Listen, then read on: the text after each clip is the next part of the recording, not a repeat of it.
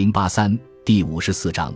对波兰的第一次瓜分与第一次俄土战争。叶卡捷琳娜龙颜大悦，斯坦尼斯瓦夫·波尼亚托夫斯基当选为波兰国王是他的胜利。即便对波兰或波尼亚托夫斯基本人而言并非如此，但是这场胜利令他高估了自己对波兰内政外交的影响力。就在两年后。由于逼迫波兰国会修改对持不同政见者的政策，他终于打开了通往灾祸与战争的大门。在波兰，罗马天主教占据着统治地位，信奉其他宗教的少数人口与罗马天主教教徒之间冲突不断。所谓持不同政见者问题，即是波兰描述国内宗教冲突时所使用的官方术语。少数人口中包括占据波兰东部三分之一面积的俄国东正教教徒与居住在北方的数十万路德教教徒，他们的宗教活动频繁遭到干扰，政治权力也被剥夺得所剩无几。他们丧失了参选国会议员的权利，也不得在行政部门或军队担任要职。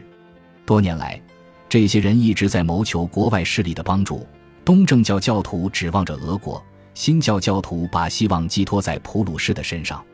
他们无法摆脱的困境和反复再三的求救，让俄国与普鲁士在波兰问题上又达成了另外一项共识，也为日后两国插手波兰内政提供了借口。在波兰，东正教教徒不得建造新教堂，甚至常常不得进入现有的教堂。自登基之初，叶卡捷琳娜就对此有所耳闻。他有理由对这种局面做出回应，在将俄国教会拥有的土地和农奴收归国有之后，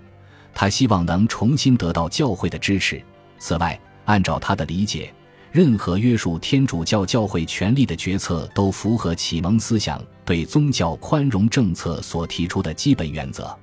在波兰，夏尔托雷斯基及其他权贵不断要求政府进行改革，废除自由否决权。改王位选举制为世袭制，并进行扩军。就在当选三个月后，波尼亚托夫斯基便从俄国驻波兰大使尼古拉列普宁亲王那里获悉，俄国女皇绝不允许波兰出现这样的改动，除非他们能做出让步，允许信仰其他宗教的少数人口及东正教教徒与新教教徒在自己的教堂举行宗教活动，参与公共事务和社会管理工作。波尼亚托夫斯基答应在随后召开的国会上提出持不同政见者的问题。随即，在激烈的天主教神职人员的煽动下，波兰迅速掀起了对持不同政见者的反对浪潮，双方都寸步不让。狂热的天主教教徒宁愿同对方拼个你死我活，也不愿接受对信仰的丝毫改变，或者对特权做出些许的让步。为了给少数分子争取政治权利，叶卡捷琳娜向这部分冥顽不化的天主教教徒发难了。宗教信仰凌驾于国家大局之上，对天主教信仰的威胁让每一个波兰人都意识到自己对国家的忠诚。一七六六年，波兰国会强硬地回绝了持不同政见者的抱怨，叶卡捷琳娜随之再次重申了自己的立场。除非持不同政见者得到应得的权利，否则波兰休想进行改革。波尼亚托夫斯基左右为难，由于深知自己的同胞对天主教的虔诚，他恳求俄国女皇不要插手宗教纷争。在给驻彼得堡大使的信中，这位国王写道：“对国家和我个人而言，实属晴天霹雳。若仍有可能的话。”请尽量让女皇明白，她为我加封的这顶王冠将成为涅索斯的罩衫，最终我必将惨死于烈火中。对于波尼亚托夫斯基的哀求，叶卡捷琳娜毫不动容。他知道，从道义上讲，自己的态度无懈可击。他是在为受天主教会迫害的少数分子谋求应得的权利。除此以外，他为波尼亚托夫斯基提供的金钱足以买到他的支持，因此。他授意驻波兰大使进一步推进他的政策。普鲁士国王腓特烈很乐意与叶卡捷琳娜保持统一阵线，共同对付波兰国王和波兰国会，并努力在新教教徒聚居的波兰北部地区培养不满情绪。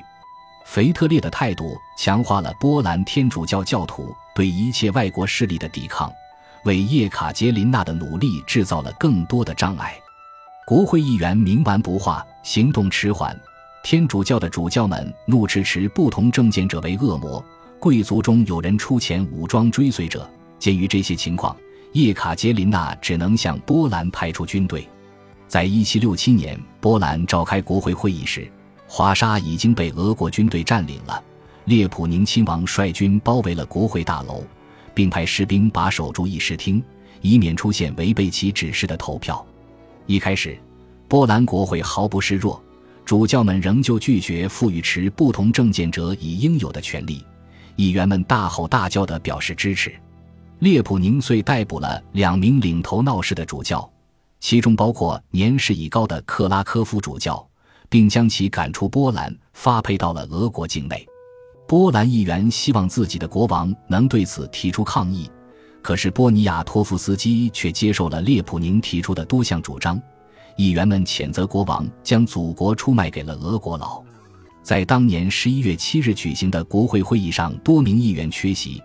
俄军寒光四射的刺刀无处不在，国会身后毫无可以团结的力量。在这种情况下，国会只能勉强屈服，同意赋予持不同政见者以相等的权利。然而，叶卡捷琳娜与列普宁并未就此罢休，在他们的逼迫下。波兰方面终于在1768年2月同俄国签署了联盟协定，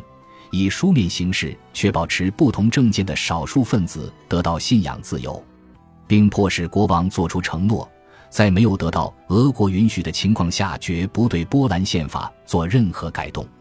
就在波兰国会在华沙解散两天后，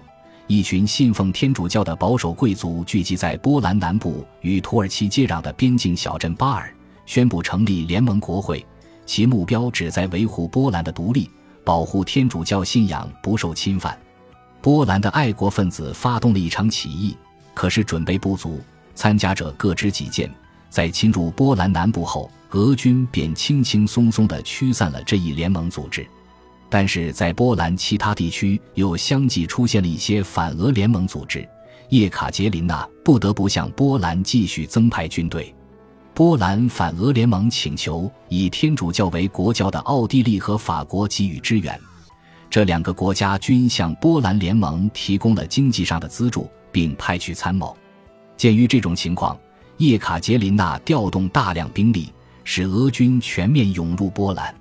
然而，叶卡捷琳娜意识到自己严重低估了波兰的天主教势力和波兰人的民族自尊心，她惊讶地发现自己陷入一场严峻的战役。在给伏尔泰的信中，他解释说，波兰之所以内讧不断，只在于以免占四分之一人口的波兰人享受到公民权利。叶卡捷琳娜成功的将波兰变为自己的附庸，并扶持起一位傀儡国王，同时也成功的激发起波兰人民的仇恨、土耳其的警觉、奥地利的不安，就连普鲁士都感到了担忧。腓特烈同俄国签署协议，并非为了让波兰全面落入俄国的掌控之中。波兰国内爆发的一系列事件，掀起了全欧洲的恐慌情绪。来自安哈尔特泽布斯特的小公主坐上了俄国的皇位，已经令各国君主和政要震惊过一次。现在他们又看到这位公主将自己的情人扶上王位，而且新国王人由俄国摆布。俄国方面派驻波兰的军队数量与日俱增，与波兰和俄国军接壤的土耳其为此惶惶不安。此前，他一直将波兰视作永久性的军事缓冲带，尽管这个缓冲带并不坚实。俄军现在占据了有利地形，可以沿堤涅伯河、布格河与德涅斯特河向南推进，从而对土耳其在巴尔干半岛的瓦拉吉亚和摩尔达维亚两省构成威胁。一旦跨过多瑙河，俄军就将直接威胁到君士坦丁堡的安危。土耳其的老盟友法国也急于削弱俄国在波兰日渐增强的势力，因此，法国驻君士坦丁堡大使不费吹灰之力就说服苏丹与大宰相接受了法国的观点，即俄国的扩张必须得到阻止。最明智的选择就是趁俄国尚未做好准备之际主动宣战。加上金钱的收买，法国最终说服了君士坦丁堡。对土耳其来说，万事俱备，只欠东风。他们需要一个挑起战事的导火索。一七六八年十月，一个理想的借口出现了。在波兰东南部同波兰人作战的俄军试图越过边境，进犯土耳其领土。奥斯曼帝国遂向俄国大使发出最后通牒，要求俄国不仅从土耳其，而且还要从波兰全面撤军。俄国大使甚至拒绝将土耳其的要求转达给圣彼得堡方面，土耳其人遂将俄国大使关押进耶迪库勒城堡。按照土耳其的传统，此举就等于宣战。远在柏林的腓特烈二世看到这一连串事件后，拍着脑袋，痛苦地抱怨说：“天哪，得遭多大的罪才能给波兰造出一个国王啊！”土耳其的宣战并未令叶卡捷琳娜感到沮丧。实际上，她相信自己刚好可以借机实现俄国的其他几个重要目标。不过，他并不打算孤军奋战。根据俄国与普鲁士之间达成的协议，如果俄国只同一个国家作战，普鲁士的腓特烈就不需要出动一兵一卒，他只需根据协议规定的金额每年向俄国如数提供资金支持即可。私下里，腓特烈对这场战争嗤之以鼻。在他看来，这只是独眼龙和瞎子之间的争斗而已。但是，到了1769至1770年间，他不再散布这种言论了。叶卡捷琳娜的将军们取得的一连串大捷，证明了他的错误。本集播放完毕，感谢您的收听，喜欢请订阅加关注，主页有更多精彩内容。